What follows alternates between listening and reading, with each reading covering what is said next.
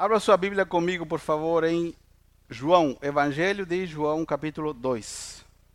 João, capítulo 2, vamos ler a partir do versículo 1. Tá? Eu quero pedir para você, se você tente se concentrar e prestar o máximo, máximo de atenção. Isso aqui não é uma palestra. Considere que Deus vai falar com você nessa noite, amém? João capítulo 2, a partir do versículo 1, diz assim: Três dias depois, houve uma festa de casamento no povoado de Caná da Galileia. A mãe de Jesus estava ali. E Jesus e seus discípulos também foram convidados para a celebração. Durante a festa, o vinho acabou. E a mãe de Jesus lhe disse: Eles não têm mais vinho. Mulher, isso não me diz respeito, respondeu Jesus. Minha hora ainda não chegou. Sua mãe, porém, disse aos empregados: Façam tudo o que ele mandar. Havia ali perto de seis potes de pedra usados na purificação cerimonial judaica. Cada um tinha capacidade entre 80 e 120 litros. Jesus disse aos empregados: Encham os potes com água. Quando os potes estavam cheios, disse: Agora tirem um pouco e levem ao mestre de cerimônias. Os empregados seguiram suas instruções.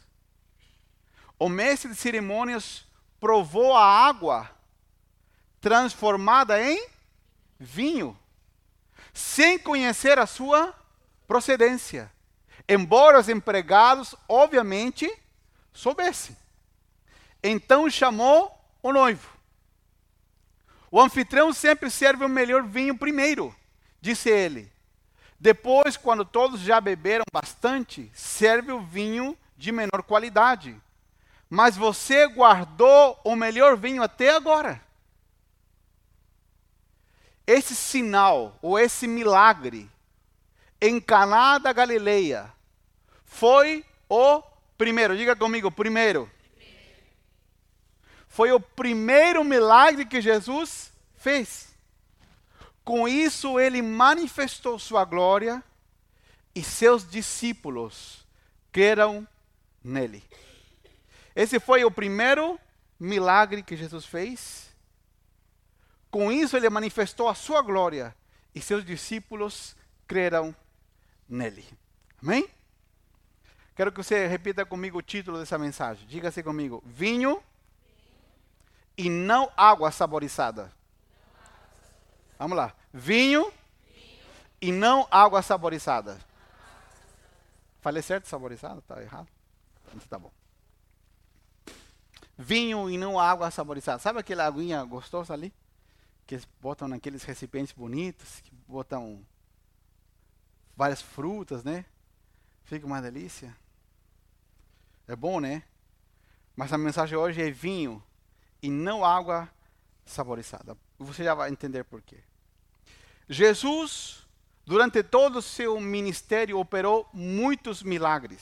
Muitos. E ele disse que ele iria embora para o céu, ele enviaria o Espírito Santo. Quando ele enviou o Espírito Santo como seu representante direto, agora é muito provável que nesse restante do mês de setembro, outubro, nós aprendamos muito sobre o Espírito Santo. Creio que vamos começar uma série sobre isso.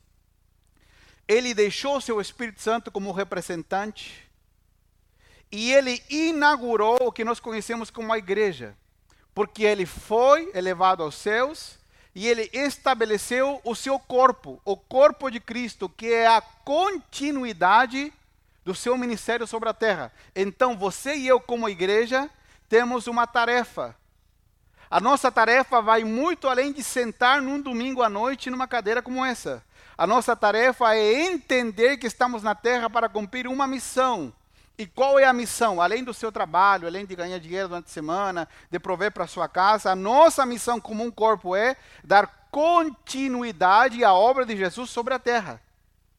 Porque agora nós somos o seu corpo. Ele foi elevado aos céus e nós, juntos, formamos o seu corpo, o corpo de Cristo na terra. Amém? Você não está muito animado, amém? amém? Me ajude a pregar. Jesus operou muitos milagres e ele espera que nós também sejamos instrumentos da parte de Deus para operar milagres na vida de outros que precisam. Que tipo de milagre Jesus operou? Curas físicas. Pessoas que estavam doentes, ele orou por elas, declarou a palavra e elas foram instantaneamente curadas. Outras, a cura foi progressiva. Jesus operou milagres de ressurreição. A Bíblia diz que um dia havia uma mulher que já era viúva e passava com o cortejo fúnebre, com seu filho morto ali no caixão. Provavelmente o filho era o encarregado de sustentar a mãe, porque ela era viúva. E a, Bíblia, isso aconteceu na cidade de Naim. A Bíblia diz que Jesus viu passando o cortejo ali, interrompeu, tocou ali no caixão e o menino ressuscitou. Jesus operou milagres de ressurreição. Não somente esse, tem outros. Jesus expulsou demônios. Você já ouviu falar disso? Que havia gente possuída, dominada por demônios, que mudava a voz, que se jogava no chão. Havia um homem em Gadara que vivia no cemitério. E quando Jesus chegou, ele foi liberto. Jesus multiplicou alimento. Havia uma galera Havia uma turma grande ouvindo o Senhor Jesus e não tinham comida. Tinha alguns pãozinhos e peixinhos. E com um pouquinho Jesus levantou os céus, agradeceu, entregou aos seus discípulos. E enquanto eles repartiam, presta atenção no que eu vou te dizer. Enquanto eles repartiam, a comida se multiplicava. Jesus agradeceu e ele não esperou a comida se multiplicar para repartir ele começou a repartir o que tinha e enquanto repartia a comida se multiplicava. Jesus fez aparecer dinheiro dentro da boca de um peixe. Jesus fez os seus discípulos, duas vezes conhecido nas Escrituras, pescar de forma milagrosa. Eles não haviam pescado nada.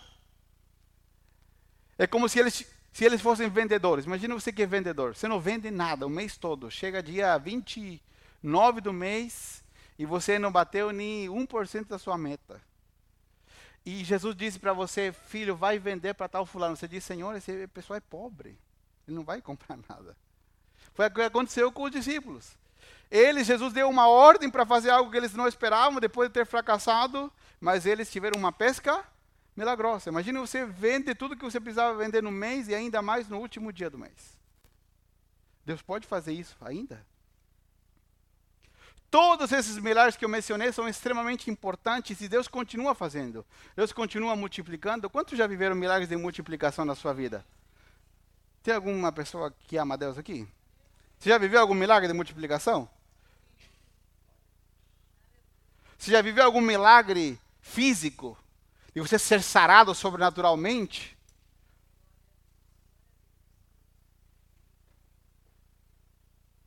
Você já viu provisão sobrenatural de Deus? Surgir dinheiro onde não tinha? Se você não viu, você está perdendo o melhor da vida. Conhecer a Deus e as experiências com Ele. Mas só vive isso quem deixa de viver pela sua própria força e aprende a ser fraco diante de Deus para que Deus nos fortaleça. Amém? Irmãos, todos esses milagres são importantes. São maravilhosos, quebrantam o nosso coração quando nós os vemos, são incríveis. Mas muitos desses milagres que eu mencionei podem ser rapidamente revertidos. Eu conheço gente, nesses anos de caminhada com Deus, que eu vi elas sendo curadas. Eu vi elas experimentarem milagres físicos e a doença voltar. Eu vi pessoas que Deus proveu para elas financeiramente e elas, por falta de sabedoria e por não buscar a Deus, não tiveram estrutura e perderam tudo que Deus lhes deu para um propósito. Eu vi Deus restaurar casamentos e as próprias pessoas estragarem o que Deus havia feito. Eu vi pessoas que foram curadas de forma incrível, extraordinária. e que depois de um tempo eles passaram a negar ao Senhor Jesus e viver uma vida longe da presença de Deus, mesmo tendo experimentado um grande milagre. Todos esses milagres que eu falei são extremamente importantes, mas eles são reversíveis. Agora, nós lemos o livro de João, o primeiro milagre que o Senhor fez. O prim... Jesus não podia ter escolhido um morto para ressuscitar? Para ser algo bem marcante, assim, bem impressionante? Jesus não podia ter escolhido um aleijado que não andava muito tempo, ou que nasceu sem poder andar, para levantar e para dizer: Nossa, eu sou poderoso. Mas ele escolheu outro milagre, propositalmente. Eu quero que você aprenda algo hoje, que você, que você saiba. Deus não faz nada aleatório na sua e na minha vida. Ah, vou falar de novo. Às vezes nós ficamos com uma boca atrás da orelha assim, preocupados. Será que Deus esqueceu de nós? Será que Deus. Porque a gente às vezes pensa que Deus vai andar assim, né? Nessa direção, e às vezes Deus faz umas curvas. Por quê? Porque Ele é Deus e Ele não precisa nos dar explicações. Nós só temos que aprender a descansar e confiar no Deus de amor. Não tem uma música assim? Como é bom poder descansar no Deus de amor. Os músicos, cadê os músicos? Me ajuda aí. Tem uma música que fala assim, né? Aí, tu... Viu? As músicas estão escondidas aí. Hein? Não tem como é bom poder descansar no Deus de amor. Só descansa quem na comunhão íntima descobriu que Deus nos ama de verdade. Quando eu experimento o amor de Deus, aí eu posso descansar. Eu estava ouvindo, tava ouvindo uma, uma mensagem e o pastor disse que ele tem um amigo que ele sabe todas as curiosidades do Michael Jackson. Todas, todas, todas que você possa imaginar. Até coisas que o Michael Jackson falou e ele não lembrava que ele tinha falado, feito, ele sabia. É um brasileiro. E quando o Michael Jackson vinha para o Brasil, ele era contratado para prestar assessoria para as empresas, para saber como tinham que lidar com ele. Só que o rapaz não conhecia o Michael Jackson. Tudo que ele sabia era por vídeos e coisas que ele tinha lido. Às vezes você tem muita informação de Deus, você é craque de Bíblia, de história, de tudo. Você não conhece Deus ainda. Você sabe bastante coisa dele, mas conhecer a Deus é diferente. Conhecer a Deus, no Chile usamos uma expressão que fala assim, pastor. É quando as papas queimam. Quando a batata está ardendo, pelando, aí que você sabe se você conhece a Deus ou não. É quando vem a hora da pancada, quando vem a hora da paulada, quando vem a hora que você precisa descansar mesmo em Deus. É aí que eu sei se eu tenho informação de Deus ou se eu conheço a Deus. E Deus pode ser conhecido. Então Deus não faz nada aleatório, tudo tem um propósito. E o primeiro milagre de Jesus qual é? Ele está numa festa de casamento. Ele está naquela festa de casamento e de repente acaba o vinho. Acabou. Do nada. Jesus estava lá com seus discípulos e acabou o vinho. Do nada. A mãe de Jesus, sabendo que ele podia operar um milagre, o chamou. Deu uma intimada nele. Jesus, depois de uma conversa que eu não quero entrar em detalhes, chama os empregados, os garçons, os servos que estavam ali no casamento. O cerimonialista, do outro lado preocupado, Jesus ali com os garçons. Você tem algumas, alguns potes d'água aqui. Encham eles, encham eles com água. Depois que todos os, os potes estavam cheios com água, depois que Jesus deu as instruções e eles obedeceram, eles mandaram tirar um pouco daquilo que estava ali dentro. O que tinha acontecido naquele instante? A água tinha virado vinho. Diga comigo, água virou vinho. Não água com sabor, vinho. Ou seja, houve uma transformação. A água virou vinho. O encarregado ali pegou, provou o vinho, não entendo nada de vinho, mas disse, meu Deus, sei lá, um Cabernet Sauvignon, Malbec, me ajuda aí os que entendem de vinho. Ninguém, agora ninguém sabe de vinho, né? Todo mundo é né, anjo. Ninguém sabe de vinho agora, né? Me ajuda aí, crente. Cadê? Ah, tá. Não vou perguntar. Está todo mundo com vergonha, medo? Ah. Então, vinho chileno. Vamos falar. Eu sei que os vinhos da minha região, lá onde eu me criei, são espetaculares. Segundo os entendidos. Eu não entendo nada. Não gosto nem entendo. Também não quero gostar, nem entender. Vamos lá. Virou um vinho maravilhoso. E ele diz assim: Você não sabe que normalmente o melhor vinho é servido primeiro? Quando o povo já está meio para lá de Bagdá, traduzindo para o português moderno, ele diz assim: Você serve o pior vinho, mas você deixou o melhor vinho para o final. Ele não sabia o que tinha acontecido. Era água que tinha se transformado no melhor vinho que existia, que aquele homem tinha provado. E a Bíblia é clara, João é claro em dizer que esse foi o primeiro milagre que Jesus realizou, impactou a vida dos seus discípulos. Eles viram a glória de Deus e passaram a crer. O que aconteceu ali foi uma transformação radical, uma mudança impossível de acontecer por vias humanas. Porque o que, que o homem podia ter feito ali? Eles podiam ter colocado algum produto para mudar o sabor da água, mas jamais poderiam ter produzido vinho. O que houve ali foi uma mudança de natureza. Água sendo transformada em vinho. Uma substância que não era, passou a ser a outra coisa que era impossível dentro da capacidade humana. E tudo isso aponta para um lugar aponta para a prioridade do ministério de Jesus. Para aquilo que vem primeiro. O ministério de Jesus inclui milagres, transformações de, de situações, curas, curas físicas, provisão financeira. Aquele dia que você diz, Senhor, me dá um, um socorro, me ajuda. Tudo isso inclui o ministério de Jesus na nossa vida. Mas o primeiro, o primeiro lugar onde Deus quer trabalhar em nós e a obra de Jesus através de nós é que nós entendamos que o primeiro que Ele quer fazer é transformar natureza. Jesus, filho de um carpinteiro. Meu avô, pai da minha mãe, era carpinteiro. Carpinteiro não faz mesa. Carpinteiro faz casa. Marceneiro faz mesas.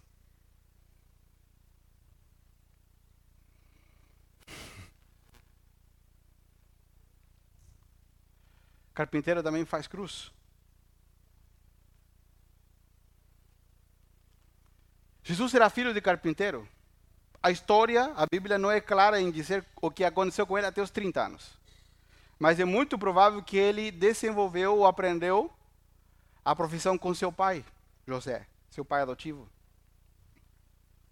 Jesus continua sendo como um carpinteiro que transforma pedaços de madeira comum, pedaços de tronco, brutos, em casas onde ele pode habitar. Jesus continua sendo como o carpinteiro que pega pedaços de madeira, pedaços de tronco, brutos, os trabalha e faz deles casas onde ele pode habitar. Não lugares onde ele quer visitar para vir jantar no ano novo. Ou quando você já convida ele para jantar quando as coisas não estão bem. Não, lugares onde ele quer habitar. Lugares onde ele quer morar. Lugares que ele constrói e ele conhece cada canto interior. Essa é a nossa vida, o lugar onde Jesus quer habitar. Jesus tem o poder de transformar aquilo que o homem não dá valor e fazer disso um lugar onde ele pode manifestar e repousar com a sua presença gloriosa. Amém? Jesus não transformou a água em suco de uva, tá? Ele transformou em vinho. E eu quero só abrir um parêntese aqui importante. A Bíblia, a palavra de Deus, ela não se contradiz. A Bíblia se interpreta a si mesma. Isso é extraordinário da palavra de Deus. Então, o que, que as pessoas que gostam de beber muito falam? Ah, Jesus transformou a água em vinho. Olha lá, Jesus. Tudo bem. Mas a própria Bíblia diz, o apóstolo Paulo fala, por exemplo, vou te dar um exemplo, no livro de Efésios, que a gente não deve se embriagar com vinho, mas a gente deve ser cheio do Espírito Santo. O livro de Provérbios também nos dá lições de como são aqueles que bebem em excesso. Por que estou falando disso? A Bíblia explica que existe um perigo em relação à bebida alcoólica. É pecado beber vinho? Não. Se você gosta, você pode beber, não tem problema. Mas não fique bêbado. Se controle. Se você não consegue se controlar, melhor não beba. É uma ordem? Não, é um conselho. Por que, que eu não bebo vinho? Porque eu não gosto. Graças a Deus que eu não gosto. Mas se eu gostasse, eu abriria a mão também. Sabe por quê? Por amor àqueles que ainda não entendem. Porque Deus, Deus cobra diferente de ministros do Evangelho do que pessoas que não são ministros do Evangelho. A bebida pode ser boa, moderadamente. Assim como o ferro de passar roupa também é bom para passar roupa. Quem aqui ama passar roupa, as irmãs? Ninguém? Eu achava que as mulheres gostavam de passar roupa. Não? E homens? Que os homens gostam de passar roupa? Você gosta dessa camisa amarrotada, sim? Eu não gosto. Eu passo a minha própria roupa. Pastor Saulo passa a roupa também? Muitos anos, né? Eu gosto de passar roupa, eu gosto. Às vezes não passo porque não dá tempo na correria, mas eu gosto de passar as camisas, roupas, calças. De limpar meus sapatos, sabe aquele chato que pega escovinha de dente e limpa? Você pode passar roupa com ferro e, e, e ficar maravilhosa a roupa, mas se você não perceber, e o ferro está ligado, você bota a mão do lado, você se queima. E a marca fica. Da mesma forma com a bebida. Amém? Você, tá, entendeu, né? Amém? Então tá bom. Irmãos amados, o projeto de Deus para você e para mim é progressivamente desenvolver o seu poder transformador na nossa vida. Às vezes nós chegamos até os pés de Cristo e nós falamos assim: eu acho que eu não preciso ser transformado, sou uma pessoa honesta, sou uma pessoa correta. Já percebeu? A gente fala assim: não, é aquele, aquele fulano, esse aí sim que precisa de um milagre de transformação. Eu não, eu já sou bom. É óbvio que ninguém fala assim aqui em. Nem em Curitiba também, não? ninguém em Balneário, né? só em outros lugares. O pessoal fala assim. Agora eu quero dar um detalhe. Eu tenho, tenho alguns amigos psicólogos. Aqui nós temos o pastor Gilberto. Nós temos uma história com eles no prédio que nós usávamos antes. Ele é psicólogo também. E eu quero te falar uma coisa, uma coisa importante. Escuta o que eu vou te dizer com amor. Coloque carinho nas minhas palavras, tá bom? Tem algum psicólogo aqui? Ninguém? Não tá bom. Quando você está com um problema, você marca uma consulta com o psicólogo. Marca? Sim ou não? Marca com o seu psicólogo, o seu terapeuta, tudo mais. Os psicólogos e terapeutas, se eles não forem cristãos, eles vão ser dominados pela ideologia que impera hoje. Em muitas coisas eles são proibidos, eu sei, porque eu tenho amigos psicólogos, eles são proibidos de falar o real diagnóstico do paciente. Quantos já ouviram falar de um negócio é chamado. Ai, Senhor, me ajuda. TOD, eu acho que é o nome agora. Não, não. Tem um. No... É, é TOD. Não, não, não, não. Vocês estão por fora então do negócio. Vocês estão por fora. TDAH é outra coisa. Amor, como chama aquele negócio?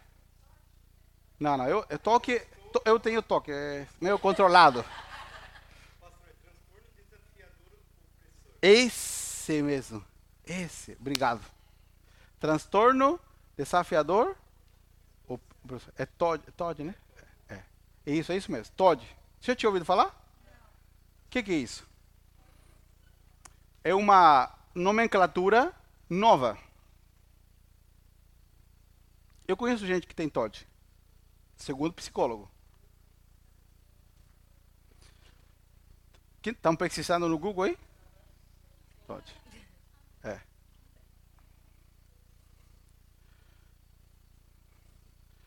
Eu vou te falar isso com muito cuidado, com amor e carinho, porque eu já comentei esse assunto com amigos meus psicólogos, clínicos que exercem a profissão, tá? Não estou dizendo da coisa da minha cabeça. Essa sigla que eu falei aqui está sendo diagnosticada agora, para muito, principalmente para jovens, que não se submetem à obediência aos seus pais. E eles têm transtorno, como é o nome? Transtorno opressor desafiador. Transtorno opressor desafiador. Sabe aquele, aquela, aquele filho que desafia o pai? Como que isso era tratado, era chamado antes? Desobediência, Desobediência não era desobediência que chamava antes? Me ajuda aqui. Como chamava antes? Desobediência. E o pau pegava, né? né? Agora como que chama? Transtorno opressor desafiador. Tá, estou te dando só um detalhe, tá bom? Quero que você, por favor, preste muita atenção que isso aqui é importante, tá? Mesmo que um psicólogo, depois, você até que o vídeo do YouTube caia, depois do YouTube não entregue, não tem problema. Se você souber, tá bom. Um psicólogo, ele é quase, praticamente proibido, depende de onde ele trabalhar, dele dizer que o que a pessoa tem é desobediência. E é um problema que o pai tem que tratar. E o que, que ele faz? Ele é praticamente obrigado a, a enviar ele para um psiquiatra depois, para ele poder dar medicamento, porque o psicólogo não dá medicamento. Onde estou querendo chegar? Se um psicólogo não é cristão, ele vai se ver na obrigação de pautar o, o que ele vai te entregar como um recurso para você lidar com isso, baseado nas ideologias que imperam hoje, que elas querem tirar o governo dos filhos da mão dos pais. Isso é todo uma, um esquema por trás. Porque ele tem que obedecer à ideologia predominante no mercado hoje. Quando você vai no psicólogo para lidar com um problema, normalmente ele vai te dizer que o problema não está em você. Que o problema é outro. Que o problema é outra pessoa. Já percebeu? Se você for no seu terapeuta, praticamente também ele vai te dizer o mesmo. Diga, diga comigo uma coisa aqui importante. Por favor, não pare de ir no seu psicólogo, tá bom? Não pare de ir no seu terapeuta, mas vou te explicar algo. Psicólogos e terapeutas não têm o poder de transformar água em vinho. Muitas vezes o único que eles fazem é transformar água sem sabor em água saborizada. Por quê? Porque a única forma de transformar água em vinho é que você descubra que o poder, que o problema não está nos outros, que o problema sou eu. Ai, agora posso ter posso terminar a mensagem não? Continuar? Tá todo mundo assim, pastor. Por que que estou dizendo isso? Normalmente, se você vai a alguém que vai clinicamente te tratar, ele vai tentar colocar o problema que você está vivendo sobre a responsabilidade de outro. E normalmente ele vai dizer: viva, seja feliz, esqueça o que os outros vão pensar. Isso não tem nada a ver com o evangelho. Quando eu começo a ser transformado, quando eu descubro que eu tenho uma natureza caída dentro de mim, que eu alastro de Adão um impulso que me leva a pecar, a desobedecer a Deus. E que esse é o causante de todos os problemas que eu carrego e os problemas que surgem ao meu derredor. Por quê? Porque se eu, por exemplo, digo assim, não, eu tenho tendência a ser violento com a minha mulher, os casados. Se você for violento com a sua esposa, não, a gente não vai orar, a gente vai mandar a polícia na sua casa. Tá bom? Es, verdade, esposas. Eu, a gente tem que falar sobre isso. Tá bom? Esse não se resolve com oração. Se resolve de outra forma. Nem vou falar. Tá bom? Se resolve de outra forma. Tá me entendendo? A gente, às vezes, o homem fala assim: não, eu sou violento porque meu pai era violento. Fazia, o problema não é meu pai. Não. Em Cristo Jesus, a Bíblia diz, livro 1 é Pedro. Em Cristo Jesus nós fomos cortados, resgatados da vã maneira de viver que herdamos dos nossos pais. Você não tem justificativa. Em Cristo você recebe uma nova natureza e você não precisa repetir os erros que você viu no passado. O problema não são eles. Problema é o impulso de pecado que está dentro de mim. E ele tem que ser subjugado aos pés de Cristo. Porque Deus tem o poder de toda a área na minha vida que água ser transformada em vinho. Não se conforme com ser água saborizada. Sabe o que é água saborizada? Dá uma esfriada no problema. Se você tem um problema, é igual que a pessoa que faz academia. Estou precisando fazer academia. Tem gente que tem força de vontade para sei lá, abandonar o cigarro, fazer academia, algumas coisas. Mas a força de vontade dura até um momento. A pessoa se aguenta, se aguenta, se aguenta, se aguenta, se aguenta, se aguenta. É igual aquele, igual aquele botão, sabe? Que parece uma arma. Você tem que sair de perto daquele botão que está assim, pá, que quando ele explodir, ele vai matar alguém. A, uma pessoa sem o poder de Deus, ela tem o poder de se aguentar e ela pode até mudar de comportamento por um tempo, mas ela está se aguentando. Deus, isso é água saborizada. Deus não faz assim. Quando Deus transforma alguém, Ele transforma. Ele faz água em vinho. Ele nos muda. Tanto é que nós olhamos para trás e nos falamos assim: meu Deus, como o Senhor operou e trabalhou na minha vida. Tanto é que quando as pessoas que andavam contigo, teus amigos, teus familiares, te conhecem e te encontram novamente e saem contigo no final de semana para andar, vão no restaurante ou tem um tempo junto contigo, elas ficam desconfiadas, elas começam a olhar para você com outros olhos, porque ele está fingindo. Não pode ser algo aconteceu na igreja, lavar o cérebro dele algo fizeram e elas começam a te provar, elas começam a te testar, porque elas não conseguem entender como você, água, virou vinho. Cria uma confusão na cabeça das pessoas, porque é algo que o homem não pode fazer, é algo que só o poder transformador do Evangelho consegue fazer transformar pessoas que eram como água em vinho. Aleluia! Você crê nisso? Amém? Meu Deus!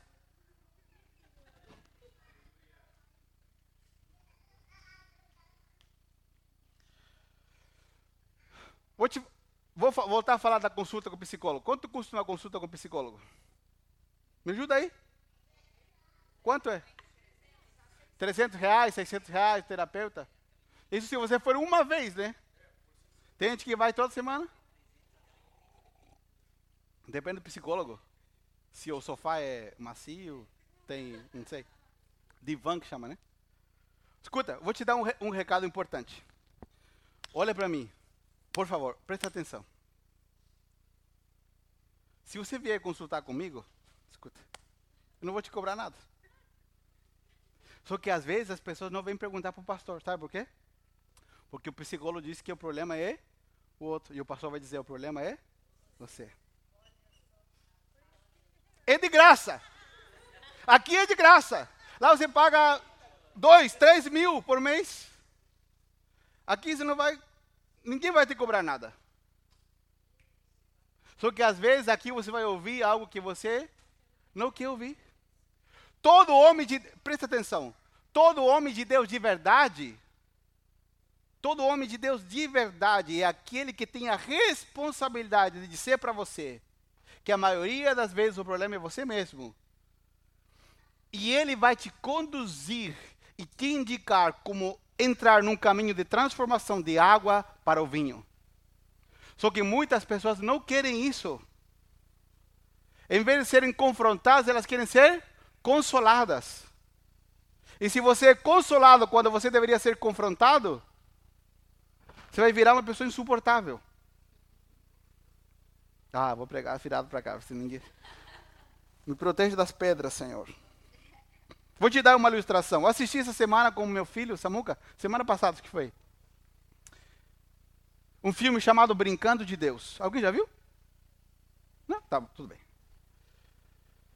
Um, um casal de gêmeos. Ladrões. Estelionatários, que chama, né? Quando. Estelionatários. Ele descobre, Maurício, que tem um cara multimilionário. Podre de rico, como a gente fala. Rico, rico, rico, muito rico. E esse cara, ele está frustrado. Ele quer ter um encontro com Deus, quer conversar com Deus, porque ele teve um problema. Faleceu uma filha dele. E eles descobrem, são malandros, eles descobrem que esse homem daria, pagaria tudo que for necessário para ter uma sessão, sentar com Deus. E eles falam assim: vamos nos disfarçar de anjos, vamos dar um jeito, isso chama brincando com Deus, brincando de Deus. De marcar, agendar esse, porque ele quer tanto. Ele tinha entrado numa igreja católica. E ele estava na frente do, do, do, altar, né, do Cristo crucificado, e ele falando e, e, implorando que Deus se revelasse, e Deus não falava. Ele já tinha vindo para o Brasil beber o chá da ayahuasca. Todo mundo sabe o que é isso ou não? Não? Sabe? É, tá bom, deixa para lá. Ayahuasca, nunca ouviram falar? É, Santo Daime, ayahuasca, é tudo. Os mesmos demônios, só que tem nomes diferentes. Tudo a mesma coisa. Ele já tinha ido para a Índia, tinha mergulhado no rio Ganges, tinha feito tudo, aquele cara, para ter um encontro com Deus. Ele estava caçando em tudo quanto é canto. E nessa parte do filme, ele aparece na, naquele templo católico, e ele fica irritado ele quebra tudo. Daí ele vai, ele pega um montão de dinheiro e dá para o padre para restaurar. Fala assim: Deus não quer falar comigo. E esses caras descobrem isso. Chamam um velho amigo deles e fala assim: Você vai ser Deus. Nós vamos ser os anjos, vamos apresentar na casa dele e vamos marcar uma entrevista com ele. Eles compram aqueles pontos eletrônicos, colocam no ouvido para estar se comunicando entre eles. Chegam lá bem arrumados, falam assim: ó, Deus quer se revelar a sua vida. Deus? Você não está procurando falar com Deus? Sim. E eles começam a falar. E começa a dar certo o negócio. Eles marcam uma reunião. o cara que está com eles é, é um cara bem experiente já. Né? Ele, ele manda fazer um terno no alfaiate. Especial, né? não podia ser um terno, qualquer terno. Especial para se disfarçar de Deus. E ele começa a falar. E ele começa a misturar tudo. E eles têm uma reunião depois da, depois do segundo terceiro encontro, que estava ficando pior. E eles dizem assim: como nós vamos pegar ele de verdade para conseguir a senha do, do, do, cofre que ele tem na casa, porque ele não usava banco, tinha todo o dinheiro guardado em casa. Como vamos conseguir a senha do cofre? Que Deus nós vamos apresentar? E o ladrão mais experiente fala a seguinte frase: quero que você preste atenção. Não precisamos que ele tenha um encontro real com Deus da Bíblia nós podemos criar o Deus que tem uma mistura de tudo. Só precisamos dar a Ele o Deus que Ele quer ver e o Deus que Ele quer ouvir. O Deus que Ele criou na sua cabeça. Ai, ai, ai, ai, ai. Hoje, às vezes nós estamos procurando lugares, pessoas, conteúdo na internet que reforcem não a ideia do Deus das Escrituras, o Deus vivo, mas o Deus que nós criamos na nossa cabeça. E vou te dizer, tem gente malandra que já descobriu isso. E ela vive e grava conteúdo. Só para fazer a cabeça de pessoas que não estão buscando Deus, estão buscando o Deus que eles mesmos criaram na sua cabeça.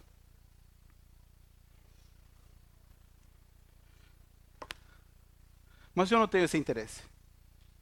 Mesmo que às vezes você fique bicudo comigo, que você não manda mensagem. Tem gente que já ficou brava comigo e vai ficar. A tendência é você ficar mais bravo ainda. Meu trabalho como homem de Deus é levar você a um caminho de transformação onde Deus possa fazer de você água em vinho. Amém? Sabe o que acontece com pessoas que. É aquele crente meio de, de prateleira, né? Não é aquele crente de prateleira assim? Tipo, ele está na vibe do momento, ele, né? mas ele é água saborizada. Ele não é vinho. A transformação dele não está completa, ele está meio que de uma acalmada. E eu quero ir para o final da palavra. Gente querida, Deus ainda transforma água em vinho. Como, pastor, o que, que isso tem a ver comigo? Deus ainda faz de pecadores gente santa. Deus ainda faz de gente profundamente amargurada, gente feliz, que anda rindo à toa. Vou falar de novo. Deus ainda faz de gente amargurada gente feliz. Gente que vive plena. Gente que verdadeiramente sabe que não sente falta de nada. Porque às vezes nós estamos esperando que a nossa felicidade aconteça quando nós atinjamos a conquista tão sonhada da nossa vida. Quando nós mudamos aquele patamar tão sonhado da nossa vida, quando nós fazemos aquela viagem tão esperada, se você estiver assim, você jamais vai viver a verdadeira felicidade, porque ela não está nas coisas, ela está numa pessoa. O nome dele é Cristo Jesus. Em Cristo, eu não percebo falta de nada, mesmo que eu tenha falta. Ele preenche tudo. Em Cristo você é feliz, de a pé ou de carro. Em Cristo você é feliz de pé ou de bicicleta. Em Cristo você é feliz com roupa nova ou roupa usada e rasgada. Não tem a ver. Em Cristo eu sou pleno. Ele me completa. Deus ainda faz e transforma pessoas que não conseguem perdoar em pessoas livres. Deus ainda muda gente impura na sua mente e transforma essas pessoas em pessoas que odeiam a impureza e buscam a santidade. Deus ainda faz daquele que é muito agitado, faz dele quieto para um propósito. e Deus também faz daquele que é muito quieto, um pouco mais agitado para um propósito. Deus faz daquele que era drogado, alcoólatra, adúltero, preso no vício da pornografia, da masturbação, em alguém livre, de verdade, que se transforma num instrumento na mão de Deus, para que outros também sejam libertos. Esse é o Deus das Escrituras. Esse é o Jesus da Bíblia, que não ficou lá, não ficou preso no livro. Ele morreu, mas ao terceiro dia ele ressuscitou e ele vive. É desse Deus que eu falo do Deus que muda gente com a mente impura em gente que ama a santidade. Eu, nós, nós não nos reunimos aqui para que você ouça uma mensagem no domingo e ela faça de você gente como água saborizada. Para que você diga, ah, eu estou indo na igreja para ser um pouco melhor, para ser um pouco mais correto. Não, Deus quer mudar a sua vida de água para o vinho. Água para o vinho uma transformação total. Se você não amava a Deus, você passar a ser uma pessoa louca, apaixonada pelo Senhor Jesus. Se você era impuro na sua mente passar a ser alguém santo. Se você tinha problema com vícios, você passar a ser alguém livre de verdade. Não alguém que se aguenta. Porque aquele que se aguenta, uma hora, o botão estoura de novo e ele cai pior. Pare de se aguentar, se renda aos pés de Cristo para que ele te transforme de água para vinho água para vinho. Uma mudança completa. Quem está falando com vocês aqui, eu, eu não nasci assim como eu estou.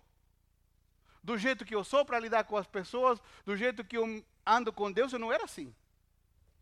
Eu era água, e eu acho que era água, água amarga. Nem água boa eu era. É, água ruim. Eu sei, eu estou falando para você, eu sei que Deus transforma água em vinho.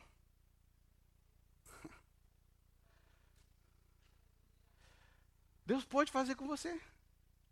E ainda, pastor Saulo, E o Senhor, acho que pode falar melhor que eu disse. Ainda, eu estou em crise ainda. Porque eu sei que tem muitas áreas que eu ainda sou água. E Deus quer transformá-las em vinho. Vem é isso mesmo. E eu espero que isso aconteça até o dia de Cristo voltar. Que Ele me mostre coisas que ainda Ele quer transformar em vinho. Não se conforme com o que você vive até agora. Jesus pode operar um milagre? Sim, mas o maior milagre é a sua transformação. Que a cada dia você e eu nos pareçamos mais com Cristo Jesus. Aonde você precisa mudar? Você está viciado em alguma área? Sabe o que, que é o problema do, do estigma do modernismo? É que nós queremos nos apresentar pessoas do Instagram. Como assim? Gente perfeita. Nós queremos que todo mundo ache que nós somos perfeitos. Nós queremos que todo mundo ache que nós não somos viciados em nada, que nós não somos orgulhosos, que nós não somos gente cheia de rancor. Nós somos pessoas. Falta só as asas para voar. Diante de Deus, sabe o que você tem que fazer?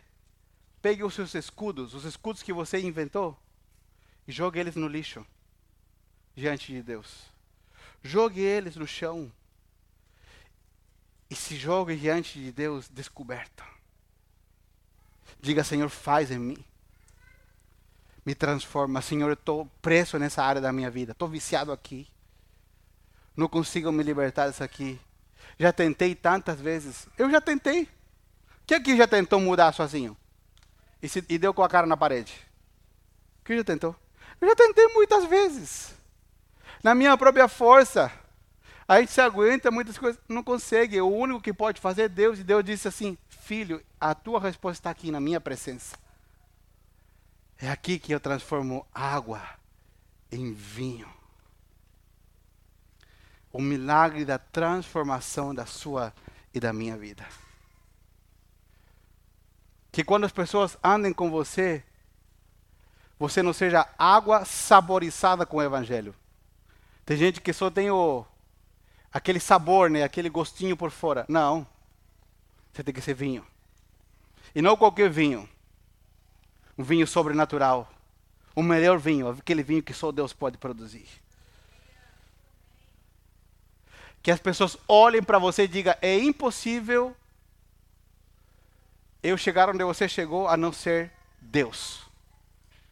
Se você está onde você está, em todas as áreas da sua vida, porque você chegou pela sua força, você ainda é água que precisa mudar em vinho. Amém?